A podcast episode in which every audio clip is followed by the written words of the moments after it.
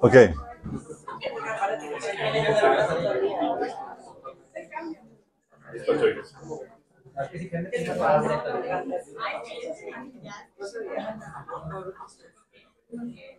Oigan, bueno, ya, estamos en, estamos en vivo.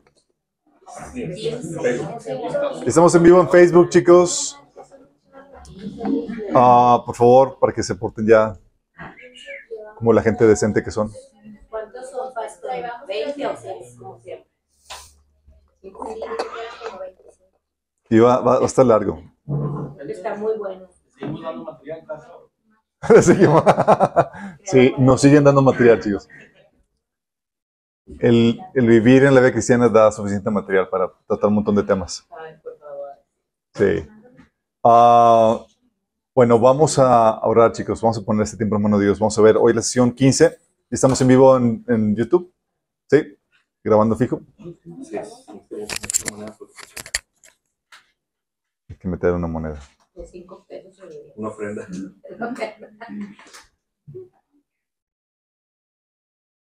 Miren, hermanos. Puedes, puedes mejor haga- una patita, puedes eh, bajarla más para que quede. ¿Yo? Ah, empezó.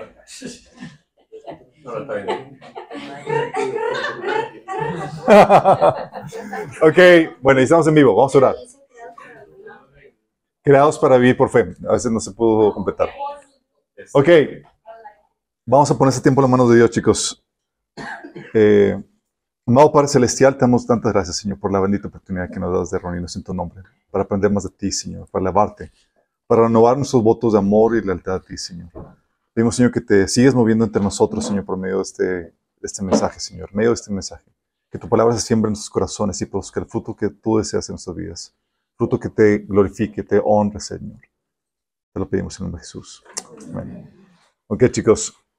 Vamos a ver la sesión 15. Vamos a ver la temática Creados para andar por fe. Eh, ya hemos visto, chicos, el repaso, recapitulación. ¿Por qué hago los repasos, chicos? La verdad es que porque cuando hago las preguntas de evaluación de qué recuerdan de la vez pasada, típicamente reprueban. Así es. Pues para ubicarnos en el, en el contexto de la, de la serie.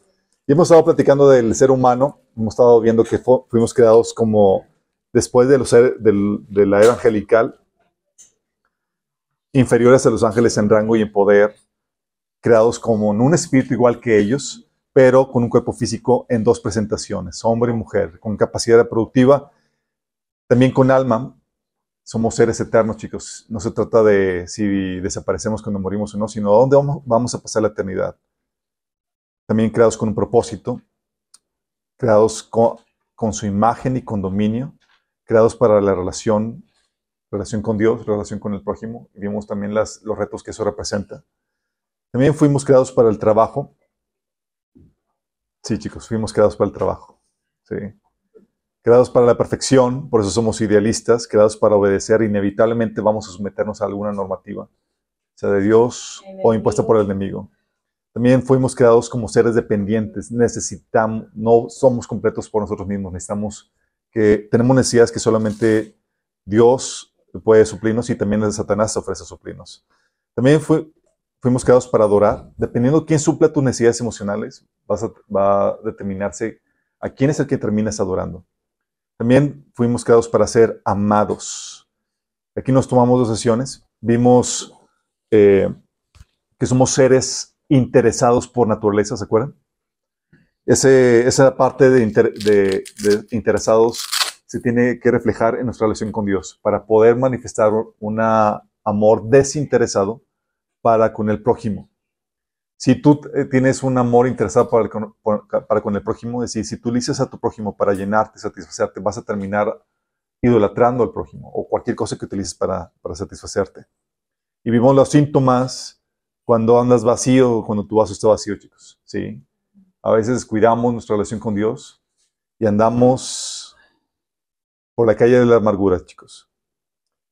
También vimos la pasada que fuimos creados con libre albedrío. Es una parte importante. Es algo, es una temática algo polémica para eh, dentro del ámbito eh, ramo cristiano, porque algunos, especialmente los calvinistas, te enseñan que no tenemos tal cual libre albedrío, que Dios determina de antemano tu voluntad, pero no es cierto. Tu voluntad es soberana en el sentido que Dios no se mete con ello. Por eso hay en la Biblia el conflicto entre tu voluntad y la voluntad de Dios. Y ese libre albedrío lo que te permite... ¿No se está escuchando? No se está escuchando. Gracias por decirme. Saquen ahí una... Lo bueno es que estamos en el repaso. Unos de micrófonos y otros de extensiones. No. No está funcionando. Sí, es que se nos han caído los, los, eh, los micrófonos y luego los echamos a perder. Pero bueno, vimos que hemos sido creado- creados con libre albedrío y Escucha el ambiental porque le conéctale, bro, conéctale. Thank you. Ah, si es el que tenía un nudo al final, no debe ser, no lo debes poner. ¿Tenía un nudo al final? Ya suena, no, ¿Ya suena? al medio. Ah, perfecto. Excelente. Excelente. Thank you. Ya estamos de vuelta. Ay, ¿Cuál de todos? Ah, Ah, me escucho como en estudio. A ver. Bueno, bueno. Bueno, bueno. Listo, probando. Un, dos, tres. Es que todavía no llega. Todavía no llega. Hay un desfase de cuántos minutos. Ahí está. Ok, vimos que tenemos libre albedrío, chicos, y ese libre albedrío te permite escoger entre la voluntad de Dios o desobedecerlo, pero también te permite escoger dentro de todas las posibilidades permitidas eh, dentro de la voluntad de Dios, porque no solamente hay una. Y eso permite la variedad cultural dentro de- del desarrollo eh, que Dios que tenía planeado para la humanidad. Entonces, eso hablamos la vez pasada. También vimos cómo el libre albedrío se puede, que Dios utiliza nuestro libre albedrío para llevar a cabo su voluntad, sin violentar nuestro libre albedrío. Y vimos cómo, eh, cómo ejecuta eso Dios. Muy importante que entiendas eso. Y hoy vamos a ver que fuimos creados para inevitablemente andar por fe, chicos. Fuimos creados para inevitablemente andar por fe. Es, la, es parte del diseño de Dios. Y eso tiene que ver, chicos, porque no tenemos todo el conocimiento. Mira, no somos omniscientes. Es decir, no tenemos todo el conocimiento. La omnisciencia es un atributo exclusivo de Dios. El hombre no conoce toda la realidad en todos sus tiempos, presente, pasado y futuro. Dicho conocimiento, de hecho, es demasiado grande y complejo y está fuera de nuestro alcance. Y sin embargo, el hombre necesita tener una concepción de la realidad para moverse dentro de ella. Así que debe llenar los huecos de ignorancia con numerosos supuestos que se aceptan por fe. Dichas creencias siempre, siempre son inspiración espiritual, chicos. Son de inspiración espiritual. En otras palabras, su limitado conocimiento lo obliga a ser una persona que se mueve por fe. Y fe en creencias absolutas que definen toda la realidad y que son de origen espiritual.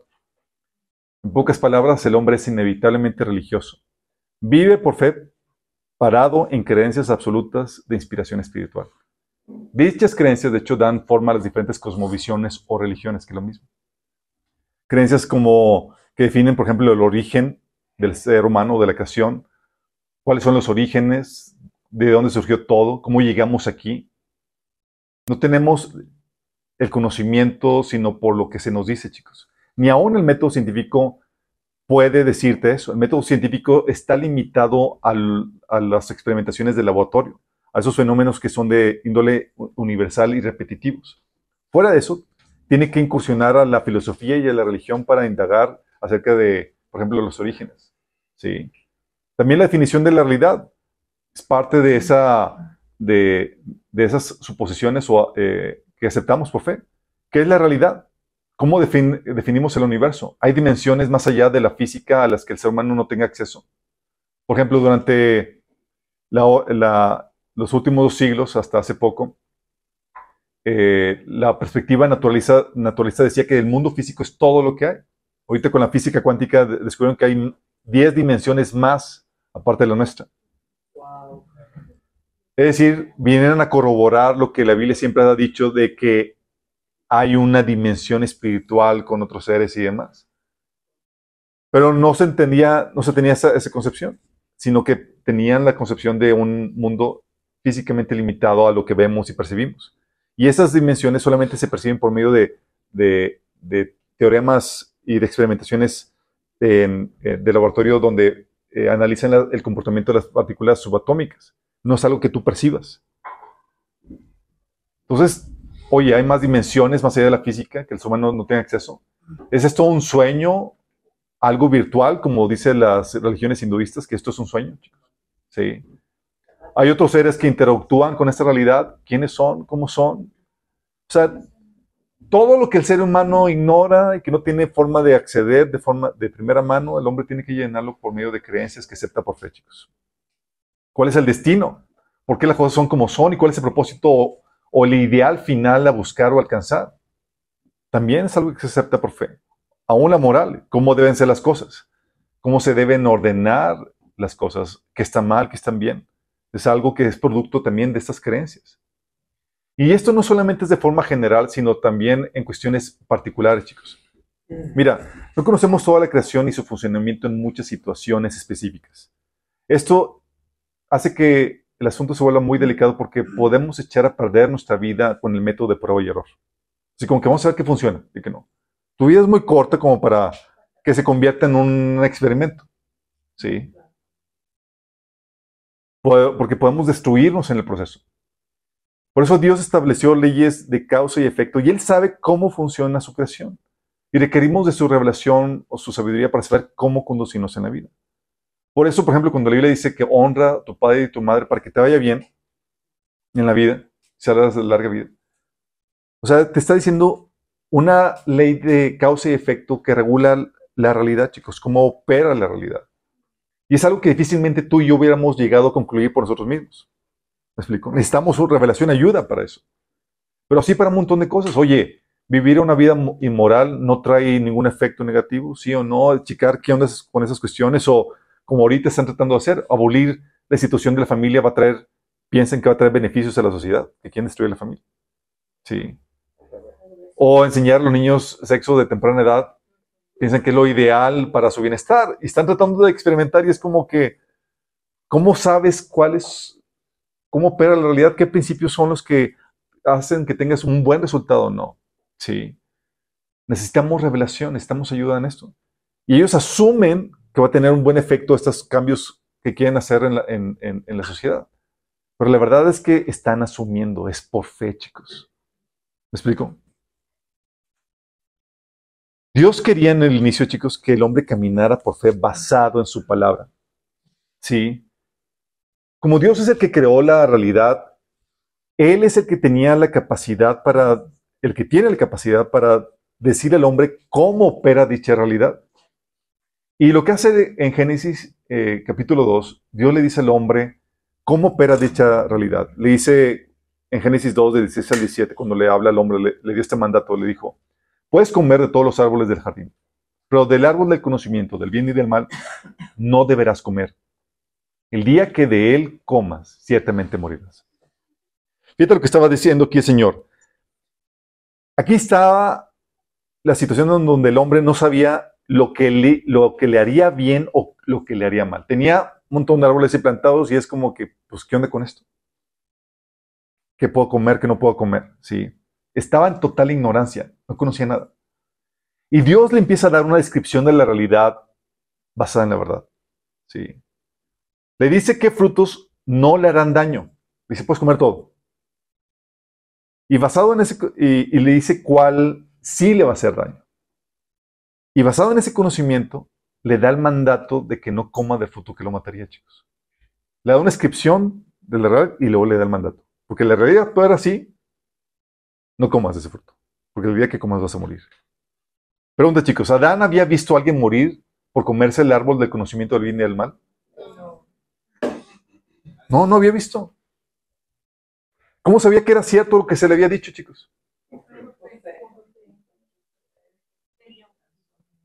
¿Se podía dar a Abraham, digo, a Adán, el, el privilegio de experimentar a ver si era cierto? Para corroborar. no, no. Tenía que aceptarlo. Era nuevo. Sí. Adán no sabía, simplemente confiaba en que la palabra de Dios, lo que el Señor le decía, era verdad. Era como operaba la realidad, que eso era cierto. ¿Me vamos, vamos entendiendo? Por eso era necesario que la palabra de la revelación viniera sobre el hombre y que el hombre la aceptara. El hombre tiene un conocimiento limitado, chicos. Y es algo que tienes que entender. Dios, como es el creador de todo, sabe cómo opera y tiene el conocimiento de todo. Él tiene el monopolio de la verdad.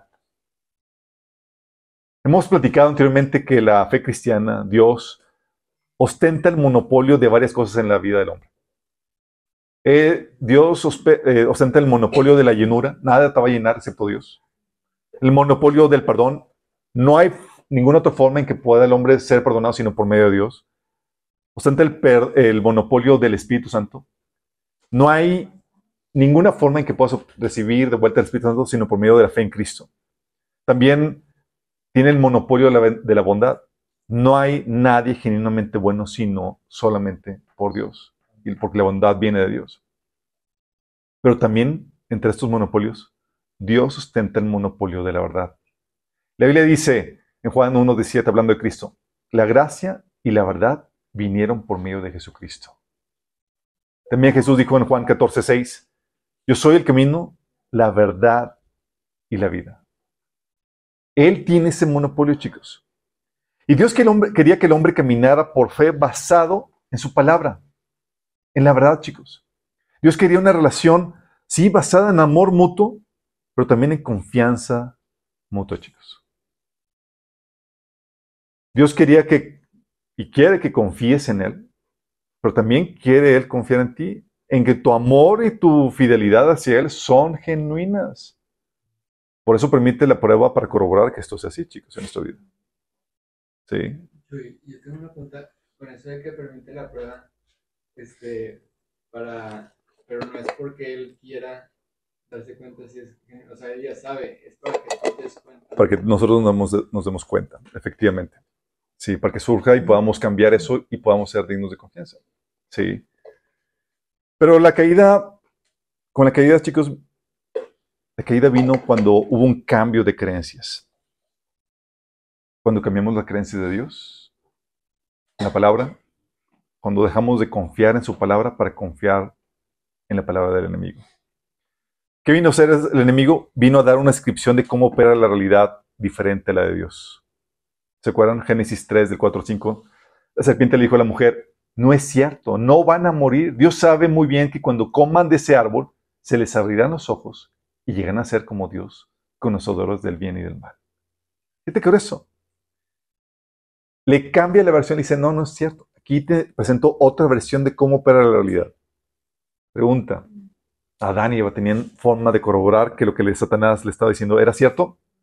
no. El hombre no sabía si lo que Dios o la serpiente le decían era verdad, estaba en ignorancia. Lo único que él podía hacer es escoger qué creer. Satanás le estaba dando una descripción de la realidad mentirosa, de, cómo operar la realidad mentirosa, chicos. Le dice, el comer del árbol del conocimiento del bien y del mal no los va a matar, sino que los va a convertir en dioses. Y Adán no sabía si, si lo que le decía la serpiente o Dios era verdad pues no había visto a nadie comer del fruto para ver qué pasaba con eso.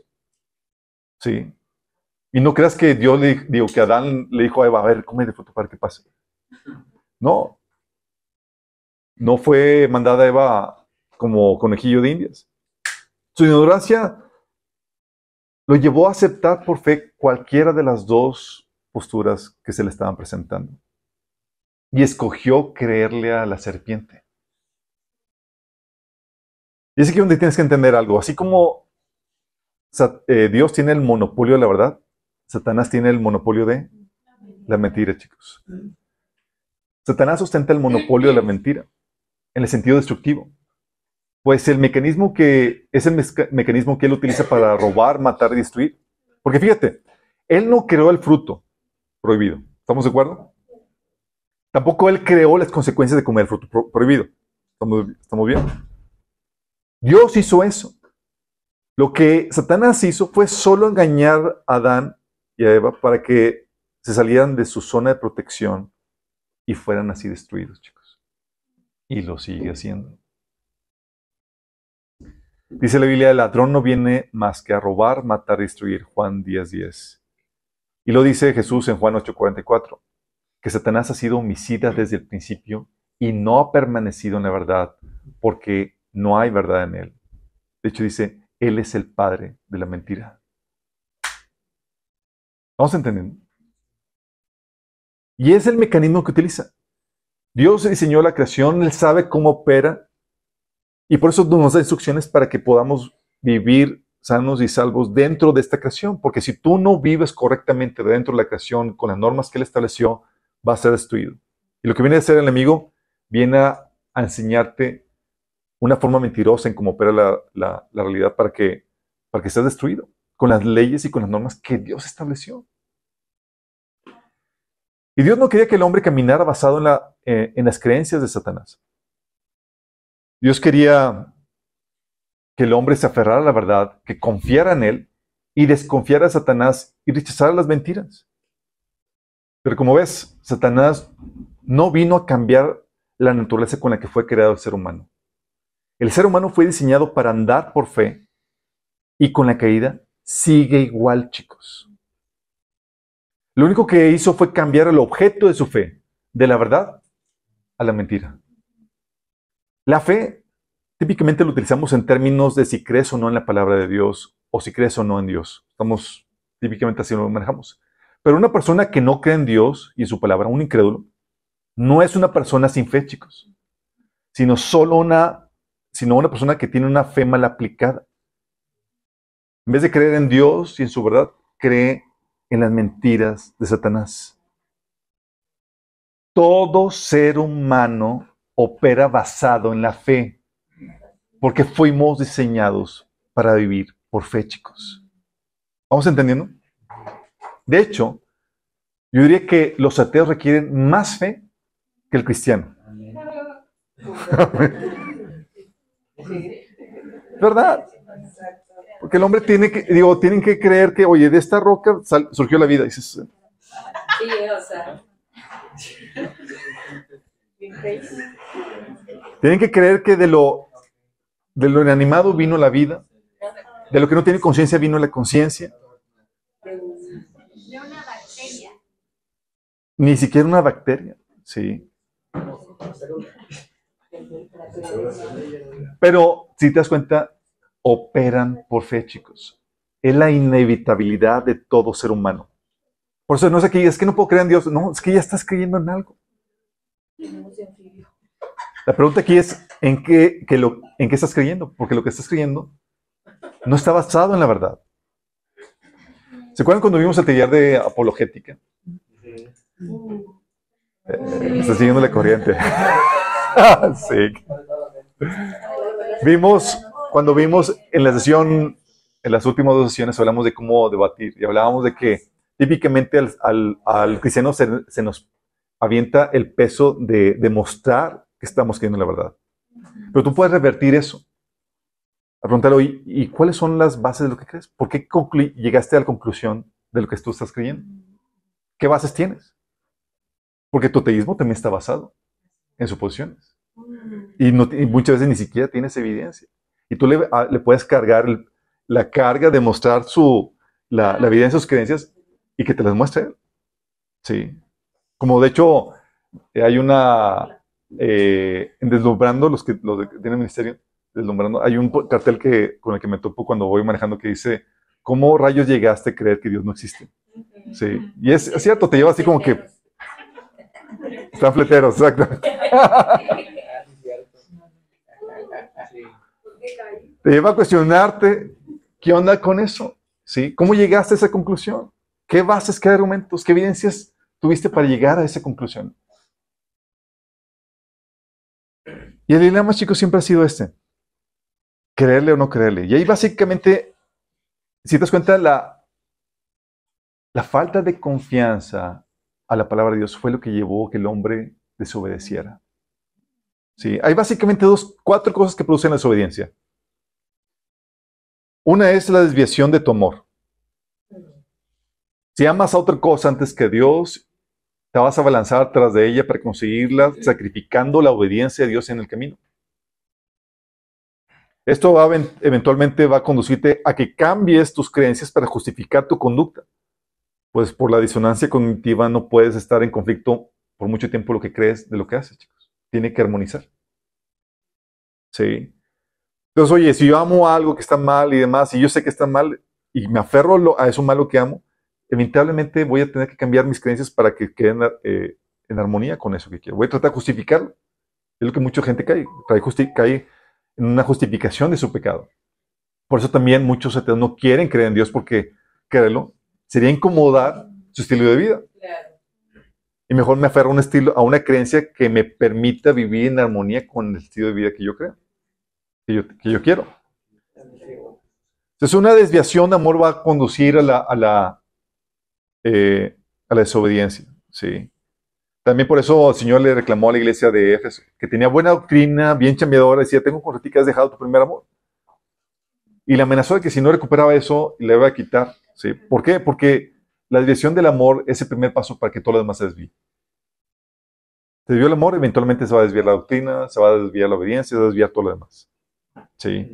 Tú puedes marchar o seguir andando por la inercia por un rato, ¿sí? pero tu desviación de tu corazón, de lo que amas, va a terminar desviando todo lo demás. Va a terminar desencarrilándolo. También una desviación de nuestra fe. Dice, es que tú puedes amar a Dios, pero no confiar enteramente en lo que Él te dice.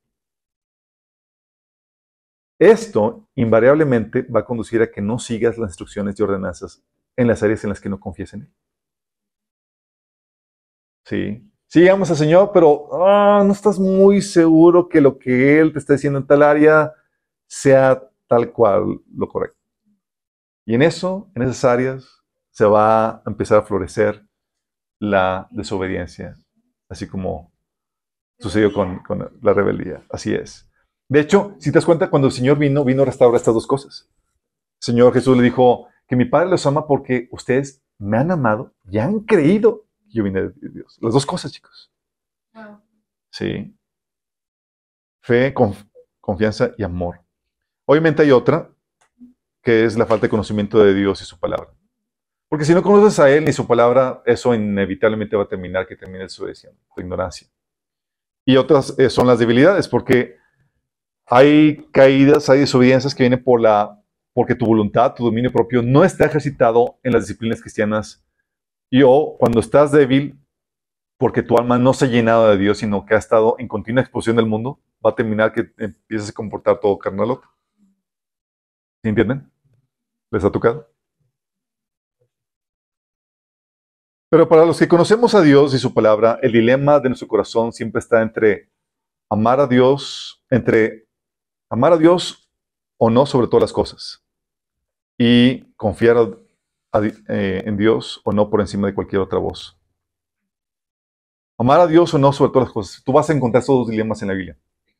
Por ejemplo, en Josué 24:15, este Josué le dijo, si mal os parece servir a Jehová, escoged hoy a quién sirváis. Si a los dioses a quienes sirvieron vuestros padres cuando anduvieron al otro lado del río, o a los dioses de los amorreos en cuya tierra habitáis. Pero yo y mi casa serviremos a Jehová. Básicamente está diciendo, escoge ya cuál va a ser tu lealtad. ¿A quién vas a servir? ¿Sea a Dios, a Jehová o a los dioses? Yo por mi cuenta, yo en mi casa voy a servir al Señor. También en 1 Reyes 18, 21, era la misma problemática, lealtad del corazón, ¿a quién, va- a quién van a amar? Elías confrontó a lo- a al pueblo de Israel, se paró frente a ellos y les dijo, ¿hasta cuándo seguirán indecisos, titubeando entre dos opiniones? El Señor es Dios, síganlo. Pero si Baal es el verdadero Dios, entonces síganlo. Y aún en el Nuevo Testamento, el Señor nos decía, hey, nadie puede servir a dos señores, porque menospreciará a uno y amará al otro, o querrá mucho a uno y despreciará al otro. No puedes servir a la vez a Dios y a las riquezas. Make up your mind. Toma una decisión. ¿A qué vas a servir? Pero también confiar a Dios o no por encima de cualquier otra voz, chicos. Por algo vas a encontrar un tema eh, reiterativo en la, en la Biblia, va a ser tu lealtad, qué es lo que amas, pero también tu confianza. ¿En dónde estás depositando tu fe? Y la Biblia te advierte que tengas cuidado confiar en terceros por encima de lo que Dios te dice. Te dice, por ejemplo, Proverbios 1.10, Hijo mío, si los pecadores te quisieran engañar, no consientas. Sí, un tercero se quiere... No, no, no, no escuches eso a otras voces. Confía en el Señor y desecha cualquier otra voz que diga lo contrario. Aunque sea muy seductor, es que está guapísima la chica pecadora. Dice Proverbios 2, dice, si la sabiduría, la te librará de la mujer inmoral, de las palabras seductoras de la mujer promiscua. O sea, no escuches las palabras, escucha lo que el Señor te dice. También Pablo decía que si aún alguno de nosotros, un ángel del cielo, les predica un evangelio distinto del que les hemos predicado, que caiga bajo maldición.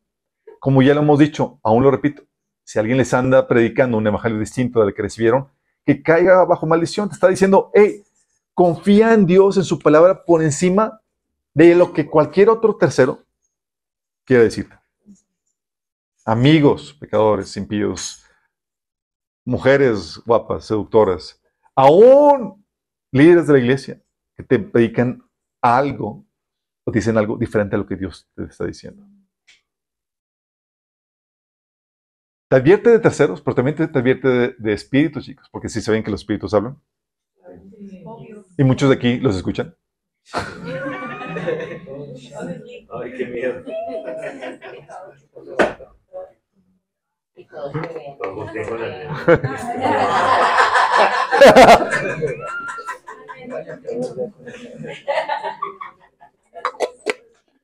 En tiempos de perturbación, chicos, todos somos propensos a escuchar la voz de demonios que hablan a tu mente y te meten pensamientos, chicos. De hecho, dice Pablo en 2 Corintios 11:3, pero temo que como la serpiente en su astucia engañó a Eva, vuestros sentidos sean de alguna manera extraviados de la sincera fidelidad a Cristo. Los cristianos pueden decir, ¿qué tiene que ver la serpiente de allá con mi vida ahora? Está todavía operando el enemigo, tratando de desviar nuestros sentidos. Sí, de hecho dice 1 Timoteo 4:1, pero el Espíritu dice claramente que en los últimos tiempos algunos apostatarán de la fe y escucharán espíritus engañadores y, doctrinas de demonios. O sea, van a escuchar espíritus engañadores, doctrinas de demonios. ¿Cómo escuchas a los demonios? De eso hablamos en taller de liberación, chicos, si tienes dudas. Pero meten, cuando entes espirituales te hablan, tú los escuchas y los percibes en la forma de pensamientos. Sí.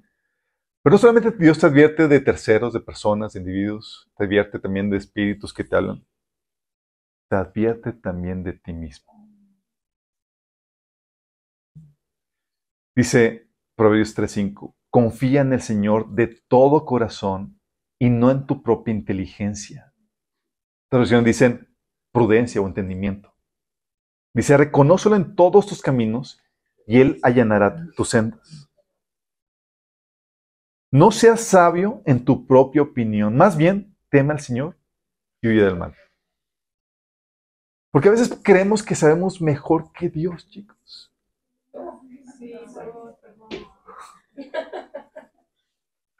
A veces creemos como que no, Señor, como que no, no, no, no cuadre esto. Sí. Dice Proverbios 28, 26, los que confían en su propia inteligencia son necios. Pero el que camina con sabiduría está salvo.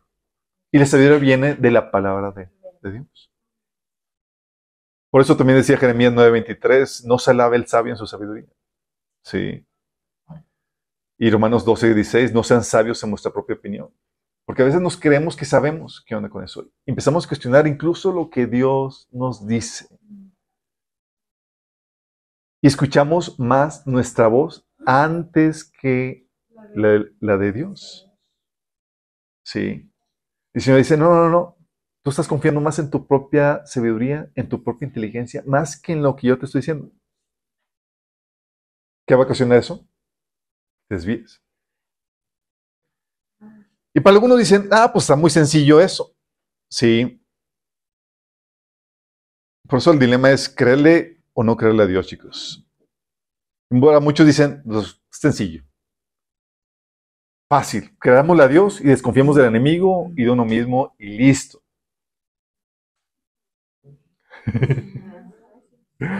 Pero el problema, chicos, es que creemos que genuinamente nuestras formas son mejor que las de Dios, chicos. En muchas ocasiones. Sí. Cuestionamos los mandatos y instrucciones de Dios basados en nuestra propia lógica y escaso conocimiento. Dios te dice algo y tú empiezas a razonar, pero, mm, a ver, no entiendo por qué. Dices, no, mira, te voy a poner un ejemplo que, que sucedió, que eh, sucede así con nosotros. Fue justamente que antier, eh, yo le tengo una instrucción dada a Josías, a mi hijo, le dijo, no bajes nada en la tableta. Sí, instrucción, no puedes bajar ningún programa, no puedes bajar nada en la tableta. Y antier veo en la tableta y me aparece un anuncio, y si te aparece un anuncio, sabes que hay virus. Y volteo a Josías y dijiste, bajaste algo, ¿verdad? Y la cara de...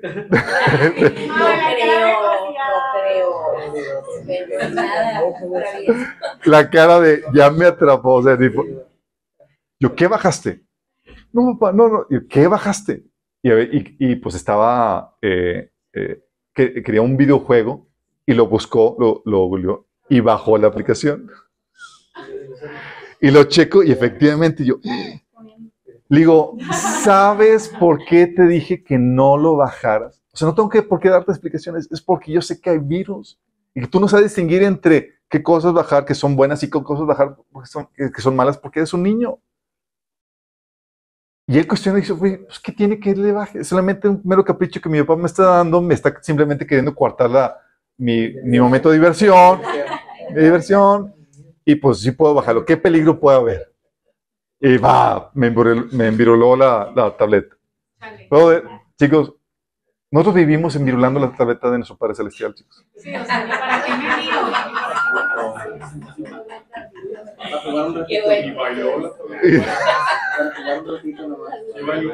No, la pude recuperar la tableta. No solo coman por la tableta, la enseñanza, chicos, la enseñanza.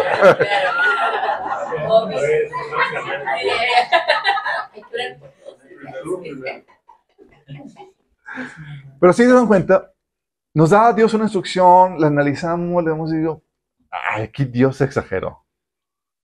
O no encontramos la lógica detrás de eso.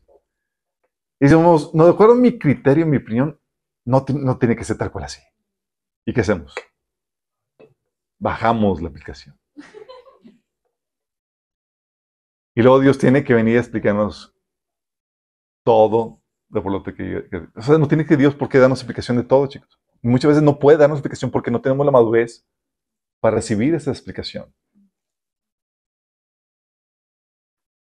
Simplemente a veces no, no, no le vemos lo malo bajo nuestro pobre conocimiento, chicos.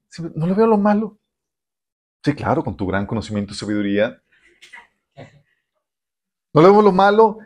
Y a veces decimos, ¿quién sabe por qué Dios prohibió esto? Pero no le veo lo malo, al contrario.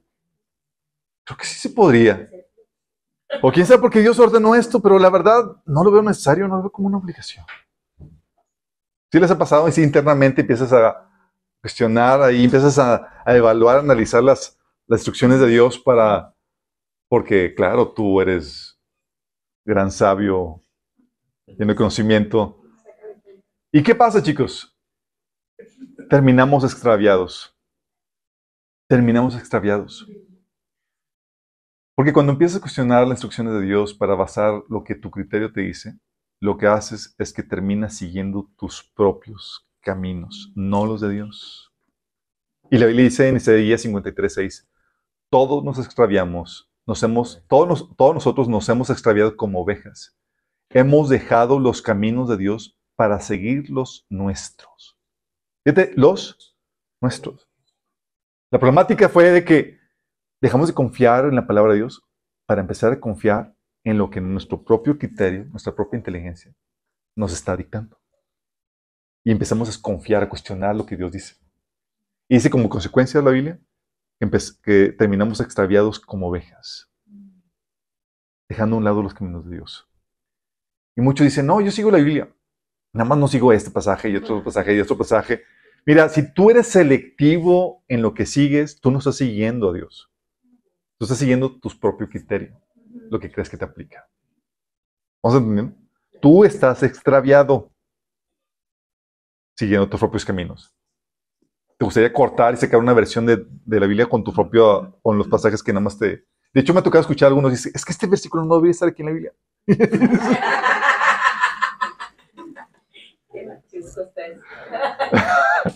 Pero se ríen porque saben que es verdad, chicos. Lo han pensado. Y yo, Señor, ¿por qué pusiste esto aquí?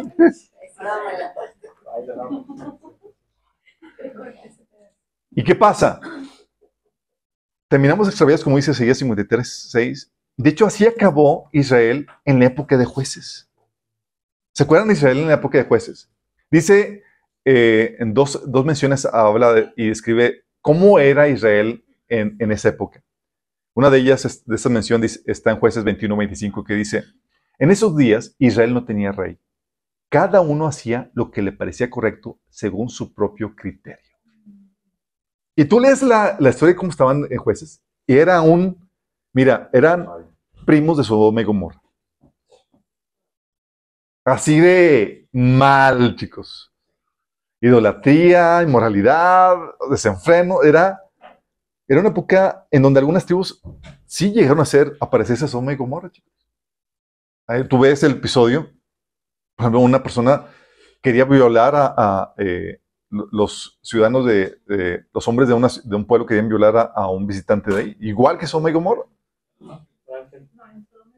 Sodoma y Gomorra fue Los Ángeles. Acá era, querían violar a un, levita. Sí. Y que le sacaron la esposa. Vida, se acordarán lo que, sucedió. Sí, pero sí estaban. Porque así terminamos, chicos, cuando decidimos seguir nuestro propio criterio. La Biblia te pinta una imagen de dónde se encaminará todo. Sí.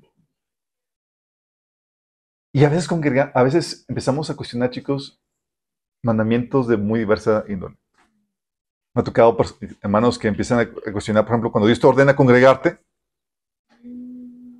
dicen, pero muchos empiezan a cuestionarlo y empiezan a creer que realmente no era necesario. Además, pues les genera muchas problemáticas que a lo mejor Dios no había considerado. Mejor lo veo por internet. Y mejor, pues ah, no voy a entender, yo no voy a considerar eso y ya está. ¿Para qué me molesto en ir, asistir y, y tener fricciones con los hermanos? Y empiezan a cuestionar. ¿Sí les ha tocado? Sí. Le pregunto, me ha tocado a hermano que le digo, así que dejan de conocer. Dice, ¿por qué? Es que quiero evitar fricción. ¿Y qué parte de la instrucción de Dios no entendiste, brother? Pero creen que su, lo que están haciendo es más sabio que lo que Dios les instruye. Entonces confían en la instrucción de Dios y confían más en su propio criterio. Aún en la inmoralidad sexual. Sí, les hemos platicado que cuando eh, en el taller de desintoxicación sexual, cuando recién me convertí, yo mi ignorancia justificaba la pornografía decía que tiene de malo el cuerpo humano. Ajá. No, entonces, sí.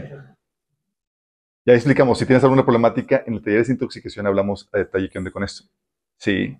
Y hay muchos cristianos que dicen, ahí vemos en el taller de desintoxicación, por ejemplo, eh, hablamos de que debes huir de la tentación sexual, pero muchos en su propio criterio y demás dicen, pues yo, sí me conozco, yo soy. Y confían más en su propio criterio, en su propia fortaleza, que en, lo que en la advertencia de Dios. Y luego, y luego terminan echacados y dicen, no sé qué pasó. Pues, ¿qué parte de que confiaste más en tu propia inteligencia, en tu propio criterio, que en la instrucción de Dios? Sí. O cuando la Biblia te dice que te sometas a tus padres. Y empezamos, pero no son cristianos, a lo mejor hay una, hay un hueco, hay un área gris ahí donde... Sí. O a los esposos, y se somete a los esposos, sí, pero no, Dios no he considerado este perfil de esposo que tengo. Sí. Y empezamos a justificar y tratar de... sí. Ay, Dios mío. Ay, Dios mío. ¿Por qué, Señor?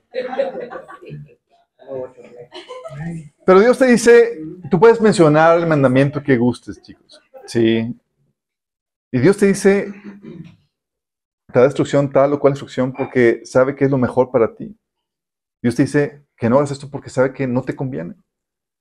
Pero desconfiamos de Él y terminamos siguiendo lo que creemos que es mejor de acuerdo a nuestro propio criterio. Y terminamos como el libro de jueces, descarriados, cada quien siguiendo. Fíjate, no dice los caminos de Satanás, sus propios caminos. Muchas veces, entonces, muchas veces cre- creemos genuinamente que nuestra forma es mejor que la de Dios. Decimos, no, Señor, aquí como que sí, no, te la bañaste. Mi opinión, mi forma es mejor. A veces también es difícil, chicos, porque creerle a Dios implica sacrificar aquello que nuestros corazones desean. Porque no, te ha tocado que deseas algo y dices, suéltalo. No, Señor. Suéltalo. No, suéltalo. Tantito más, Señor. Y el problema no es tanto que tengas deseos diferentes, chicos. Muchas veces va a suceder eso. De hecho, Jesús en el monte que se oraba, Señor, si es tu voluntad, pasa de mí esta copa. Sí. El problema no es tanto que tengas deseos diferentes, el problema es que, es que no quieras morir a ellos para abrazar la voluntad de Dios. Jesús cuando dijo, cuando se le confirmó que esa es la voluntad de Dios, la abrazó y le dijo, Pedro, ¿acaso no voy a beber de la copa de sufrimiento que me ha dado el Padre? Pero a veces somos más como el joven rico. Que el Señor le dijo, te falta una cosa, vende todo lo que tengas y repártelo entre los pobres y tendrás tesoro en el cielo. Luego ven y sigue. Y el joven dijo, oh, oh. Y se fue. Sí, sí. Y es que a veces creemos que lo que, que aquello que lo que nos queremos aferrar, chicos, es mejor que lo que Dios nos pide. Sí. Y no entendemos por qué Dios nos priva de aquello que deseamos y entonces muchas veces nos resentimos con su voluntad. Cuando dice la Biblia que su voluntad en Romanos 12.2 es buena, agradable y perfecta. Pero no lo vemos así, chicos. Y no lo vemos así porque no hemos renovado nuestra mente. Estamos evaluando la voluntad de Dios de acuerdo a nuestro pensar humano. La solución a eso es cambiar nuestro paradigma para que podamos ver las cosas como Dios las ve. Sí. Por eso no es tan fácil confiar en el Señor. Porque Dios a veces nos pide aquello que deseamos o amamos. Nos pide nuestro Isaac. Y tú no, Señor. ¿Sabes cuánto tiempo esperé por esta promesa? Dame- Sí. No es fácil. Y al igual que en ese entonces, chicos, la serpiente nos sigue hablando al oído y nos sigue tratando de seducir como Eva. La seducción de, de Satanás sigue vigente hoy en día, chicos. Sigue aplicando la misma estrategia. Te dice, nada malo va a suceder. Será bueno. Va a ser muy rico. Lo vas a disfrutar. No tienes que ser tan rígido. No es tal cual como Dios lo dice. Y empiezas a desconfiar poco a poco de lo que Dios te dice para empezar a abrazar lo que el enemigo te dice. Y el dilema sigue siendo igual que en ese entonces. ¿Vas a confiar en el Señor? ¿O vas a confiar en tu propio criterio o en la opinión de terceros? Que no es otra cosa que confiar en lo que Satanás te está diciendo que confíes. Sigue vigente, chicos. Pero también somos bien bo- bombardeados hoy en día. ¿Qué te dice Disney? Confía en tu, Tu propio corazón. Sigue tu propio corazón. Tonterías. Pero somos, pero somos adoctrinados, chicos. Tonterías, pero suenan bien bonitos y te ponen la, la trama aquí que por seguir mi propio corazón se hizo una historia bonita y pude conseguir mis sueños y demás. Y, y el Señor en la Biblia te dice, eh, eh, eh, eh, no, no confíes en tu propio corazón, confía en, tu en- en mi palabra. Porque chicos, analizando bien las cosas, no tiene sentido confiar en Dios. ¿Por qué no? No tiene sentido. Lógicamente, Él sabe más, Él sabe lo que es mejor, Él es bueno, Él nos ama. No tiene sentido desconfiar en Dios, pero lo hacemos. Lo hacemos, chicos. Tenemos el conflicto entre lo que sabemos y lo que nuestros sentidos y el enemigo te gritan, porque tus sentidos dicen, sí, esto es lo bueno, esto es lo ideal. Y se dicen, no, pero Señor se ve bien bonito, no puede ser malo. Se ve muy agradable, no puede ser tan malo como tú dices. Y los sentidos y el enemigo te gritan, sí, abraza eso. Chicos, confiar en el Señor muchas veces implica desconfiar de tus sentidos. Lógica también. Es de tu lógica. Sí, porque no tienes el conocimiento para razonar correctamente. No sabes. Qué grueso, ¿verdad? Entonces, y aparte, por la naturaleza pecaminosa, somos propensos a desviarnos y abrazar más lo que, lo que creemos que es correcto antes que lo de Dios, chicos. ¿Qué hacer al respecto, chicos? ¿Cómo corregir eso? ¿Cómo se corrige eso? ¿Cómo Dios corrige esta falta de fe, esta falta de confianza? Mira, esta es la confianza que tienes. Que si eres hijo, va a haber pau pau. Te lleva desierto. Te va a dar disciplina. Sí. Te va a dar disciplina. Dice Hebreos 12, del 5 al 11. ¿Acaso olvidaron las palabras de aliento en que Dios les habló a ustedes como a hijos? Él dijo, hijo, no tomes a la ligera la, la disciplina del Señor y no le des por vencido, no te des por vencido cuando te corrige. Pues el Señor disciplina al que ama y castiga a todo el que recibe como hijo. ¿Disciplina a quién? Al que ama. ¡Qué genial! Y dice, al soportar esta disciplina divina, recuerden que Dios los trata como a sus propios hijos. ¿Acaso alguien oyó hablar de un hijo que nunca fue disciplinado por sus padres? Hoy sí, chicos. Antes era rarísimo. Si Dios no los disciplina a ustedes como lo hace con todos sus hijos, quiere decir que ustedes no son verdaderamente sus hijos, sino que son ilegítimos.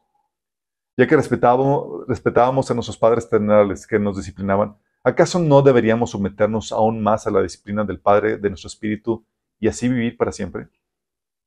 Pues nuestros padres terrenales nos disciplinaron durante algunos años e hicieron lo mejor que pudieron. Pero la disciplina de Dios siempre es buena para nosotros a fin de que participemos de su santidad. Ninguna disciplina resulta agradable la hora de recibirla. Al contrario, es dolorosa. Pero después produce la apacible cosecha de una vida recta para los que han sido entrenados por ella. Qué grueso. ¿Sabes? Dios sabe las desviaciones, las malformaciones, las durezas, las cosas torcidas en nuestro corazón. Las conoce muy bien. Y para quitar, ablandar esa dureza, quitar esa torcedura, esa malformación, ¿sabes qué va a usar el Señor? Pau, pau divino, la vara, chicos.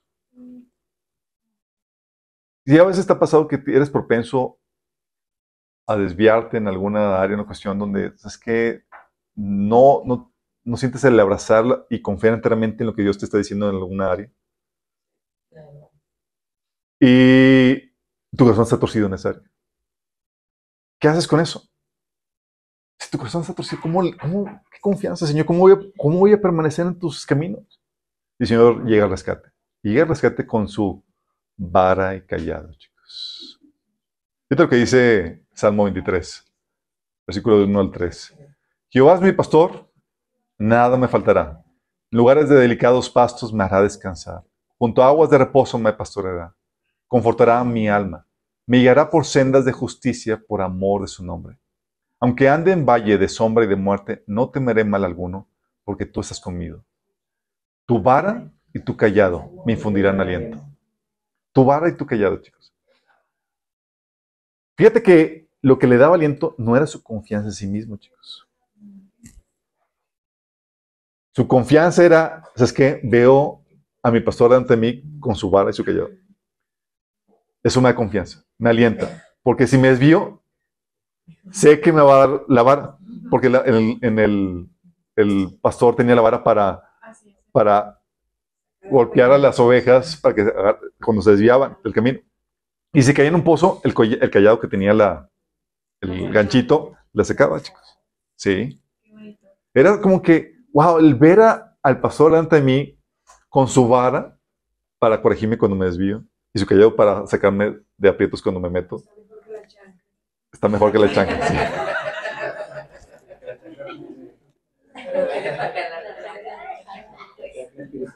Pero esa era la confianza, chicos. Sí, esa era la confianza. No, sí, la, la chancla servía como y callado. Eso era- Pero eh, esta vara y callado, en algunos eh, eh, pastores lo utilizaban el callado como vara también. Eh, y a veces estaba separada la, vara del callado. Y la vara era paso de madera o ramo un poco más corto que el callado. Y lo utilizaban para darle golpes a, las ovejas cuando se salían del camino, se desviaban. ¿sí? Y redireccionar las ovejas al camino cuando se salían de la ruta. El callado para sacarlas de, de apuros. Y eso, dice, dice el rey David, eso es lo que me da aliento. Porque ¿cómo, cómo puedes confiar en tu propio corazón cuando a veces te traiciona o se desvía? A veces deseas lo malo, pero dices, wow, aun cuando mi corazón esté algo torcido y demás, mi confianza es en que Dios lo va a enderezar. Señor me va a corregir. ¿Y cómo corrige esas desviaciones, chicos? Sabes, cuando es una desviación de amor, lo que típicamente hace el Señor, cuando amas más a, otra, a, a algo más, eh, a otra cosa antes que a Dios, Dios lo corrige permitiendo que aquello que más ama se convierta en un tormento o una tortura. Típicamente. Sí. Cualquier cosa, chicos. Si era tu esposo o tu esposa, lo vas a sufrir. Ya lo estoy sufriendo. No, pues, sí. Si es el dinero, dice la Biblia en 1 Timoteo capítulo 6, te va a causar sufrimiento. Sí. Por el amor al dinero. O sea, lo que aquello que ama, Dios permite que se convierta en un en una tormenta, en una tortura. Sí. Pero cuando es una desviación de nuestra fe, chicos, Él deja que viva las consecuencias de lo que Él te advirtió. Dios corrige la desviación de nuestra fe, permitiendo que viva las consecuencias para que escarmientes y aprendas a confiar en Él. Porque básicamente tú estás desobedeciendo porque no crees que nada malo vaya a resultar de seguir tus propios caminos sino los de Dios. Y dices, ok, hijito. Adelante. Vamos a tener una, una enseñanza de la teoría, ahora sí, a la práctica. Vamos a ver cómo opera esta en la, práctica. Dios en su amor permite que sufras los trancazos, los chipotones ahí por, para que entiendas qué onda con eso. Ah, y es aquí donde tienes que entender que la santidad, chicos, no solo se logra por el conocimiento de su palabra. La santidad no solo se logra por el fomentar nuestra devoción a Dios. La santidad también se logra a probar en carne propia la teoría. Sí.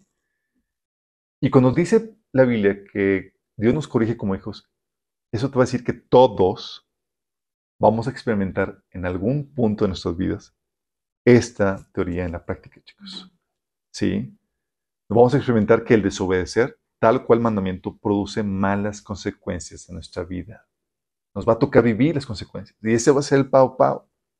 Dice Jeremías 2, 19, tu maldad te castigará y tus rebeliones te condenarán. Sabe pues y ve cuán malo y amargo es el haber dejado a tu, eh, dejado tú a Jehová, tu Dios, y faltar mi temor en ti, dice el Señor Jehová de los ejércitos. Dice, tu maldad te castigará, tus rebeliones te condenarán. Sí, así vas a, recibir las consecuencias. El pueblo de Israel pensaban que nada malo iba a venir de su mala conducta. Y dijo, "Ah, bueno, vamos a dejar que las leyes de causa y efecto surtan efecto sobre ti. Y la experimentaron. Y por eso vino con la época de Nehemías y la época de Esdras un avivamiento, porque están todos con el temor de Dios a todo lo que da, pues ya vivían de una, del, del pavo pavo celestial y todos así ya bien portaditos. ¿Sí? Proverbios 5.22 dice, al impío lo atrapa su propia maldad, lo atan las cuerdas de su pecado. Jeremías 4.18, tus propios hechos han traído todo esto sobre ti. Este castigo es amargo, te penetras al corazón. Dios permite que venga eso, chicos. Y tú ves esta disciplina de, en el Nuevo Testamento de muy diversas formas. Dios utilizaba la disciplina a veces con enfermedad. Y Dios nos ha castigado. Yo he vivido la experiencia donde Dios me castiga con enfermedad por desobediencia. Y entiendo, ok, Señor, ya, ya comprendí. Sí. A veces vienen las consecuencias, desobedeciste y vino problemas económicos, conflictos eh, relacionales, eh, te metiste en un embrollo, o también Dios permite que venga la consecuencia, ¿sabes cómo? Con perturbación demoníaca. Sí. Situaciones donde cuestionéle a Dios dije, no creo que sea tal cual. Voy a aventurarme a, Sí, no creo que se tenga que ser tan rígido este asunto. Me aventuré a la desobediencia y Dios permitió que viniera el enemigo y me sacudiera, pero bien y bonito. Ay, Señor, entendí, entendí. Y así donde dice, Señor, llega de nuevo cuenta y utilizó al enemigo para darte el pavo, pavo. Y dice, ¿ya entendiste, hijito? ¿Para que sí hay consecuencias? Sí, ¿ya confías, ¿ya confías en mí, Señor? Y dice, ¿ya te confías en mí, hijito? Sí, no, sí, sí. ¿Hay consecuencias si eso es? ¿Ya confías? Pues ya lo viviste en carne propia y nadie te lo cuenta. Pero a veces el enemigo, chicos, a veces somos tan testarosos y me pasó a mí. Y dices, a lo mejor fue coincidencia.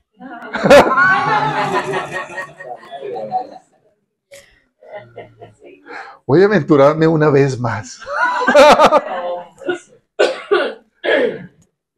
¿Y qué pasa, chicos? Ah, el corazón no estaba enteramente reformado, todavía tenía torceduras, todavía necesitaba más pavo, más, más martillos para, para enderezarlo. Y ahí voy de nuevo cuenta y me vuelvo a aventurar la desobediencia. Y me vuelven a zarandear y dice, ya, entendí, señor, ya entendí. Sí. Y te enseña así a aborrecer lo malo. Sí. Aunque tenga cara de bonito. Pero pregunta aquí, chicos, ¿para qué sufrir Diokis? Diokis, Diokis. Bien. Para que se despierte, ¿no? Traducción, traducción. ¿Para qué sufrir? Diokis. Fíjate.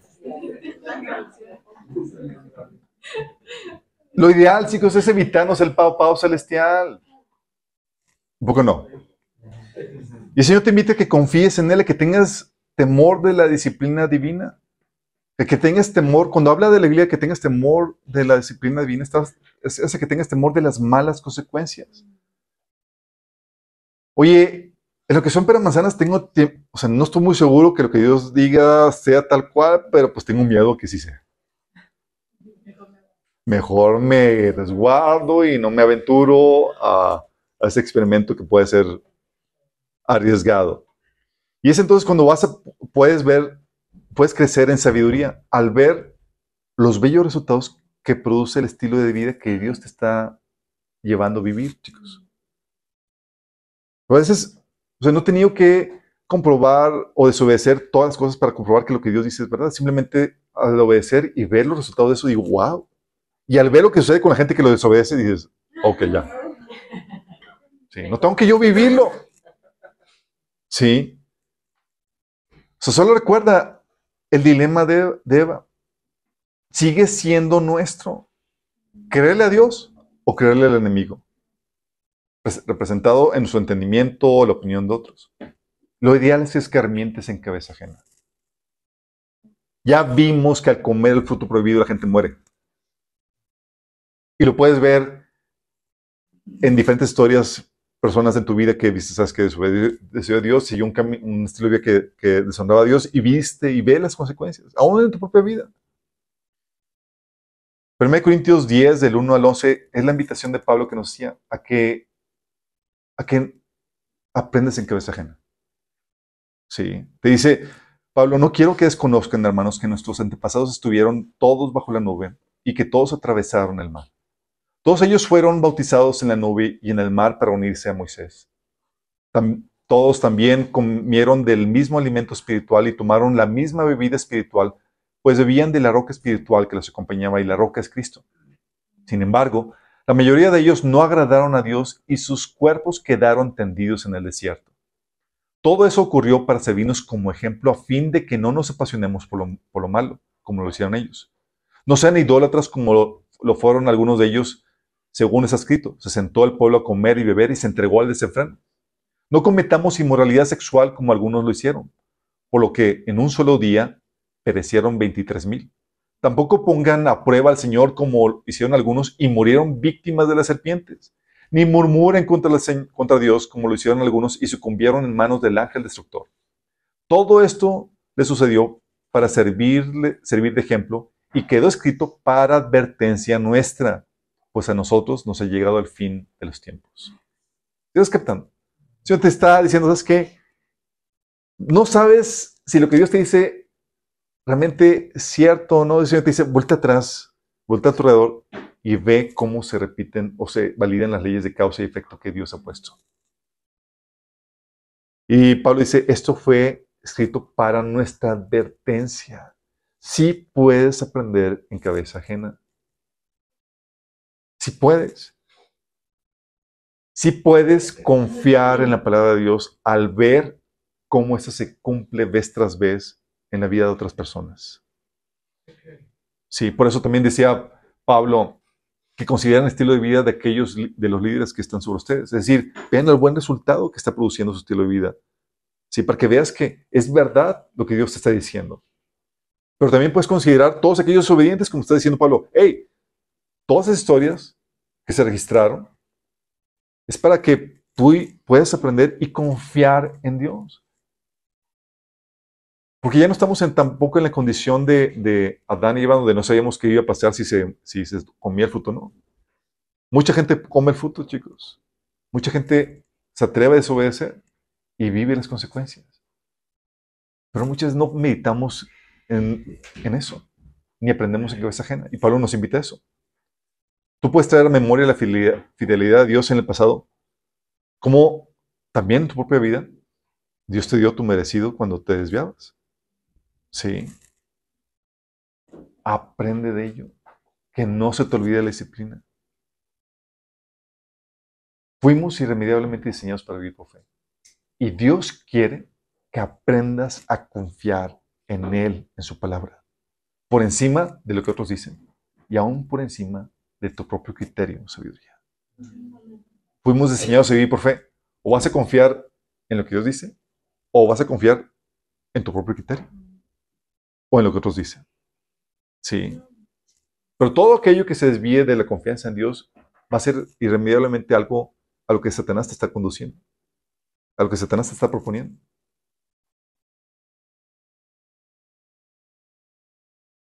Dios va a utilizar eso. Entonces, ¿qué va a hacer el Señor? Va a reformar tu corazón. Dice, ok, hijito, me amas, genial, eres mi hijo. Pero tu corazón está algo torcido hay cosas que todavía no me crees, que todavía no me confíes. No te preocupes, yo soy tu pastor.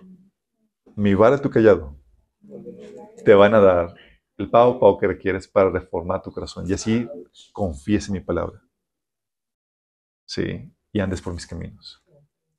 Si te desvíes la promesa de Dios, el que va a ir detrás de ti y te va a corregir. Qué padrísimo, ¿no? Porque ya no te pone la carga sobre ti donde, ah, tienes que confiar en ti, en tu capacidad, no, mi capacidad. Mi corazón a veces me traiciona y a veces agarro monte. Pero gracias al Señor que va atrás de mí. Deja las 99 como cantamos ahorita. y va detrás de mí. Gracias, Señor. Sí. Gracias porque conoce nuestra debilidad y tú puedes hallar confianza en eso. El Señor te va a enseñar a que confíes en Él y en su palabra gracias a Dios. Vamos a orar. Amado Padre Celestial, te damos gracias, Señor. Porque tu vara y tu quillada, Señor, nos infunden aliento, Señor. Porque a veces nuestros corazones son tan torcidos, Señor, que se aventuran a desconfiar en ti y a confiar en nuestro propio criterio, en nuestra propia sabiduría por encima, Señor, de tu verdad. Oh Señor, danos astucia para no caer en las artimañas del enemigo, Señor. Padre, queremos confiar en ti con todo nuestro corazón, Señor. Ayúdanos en nuestra debilidad, Señor. Sigue moldeando nuestras vidas, nuestros corazones, Señor. Quita lo torcido, lo desviado, Señor, para que podamos andar en tus sendas de justicia, Señor. Gracias, Señor, por tu gran amor que, que nos persigue, Señor, que nos corriges. Persiste, Señor. Podamos descansar en tu amor, Señor. En tu nombre, Jesús. Amén.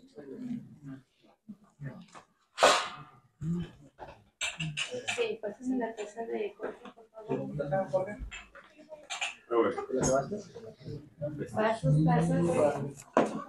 Deus vai ajudar. Ah. obrigado. gracias.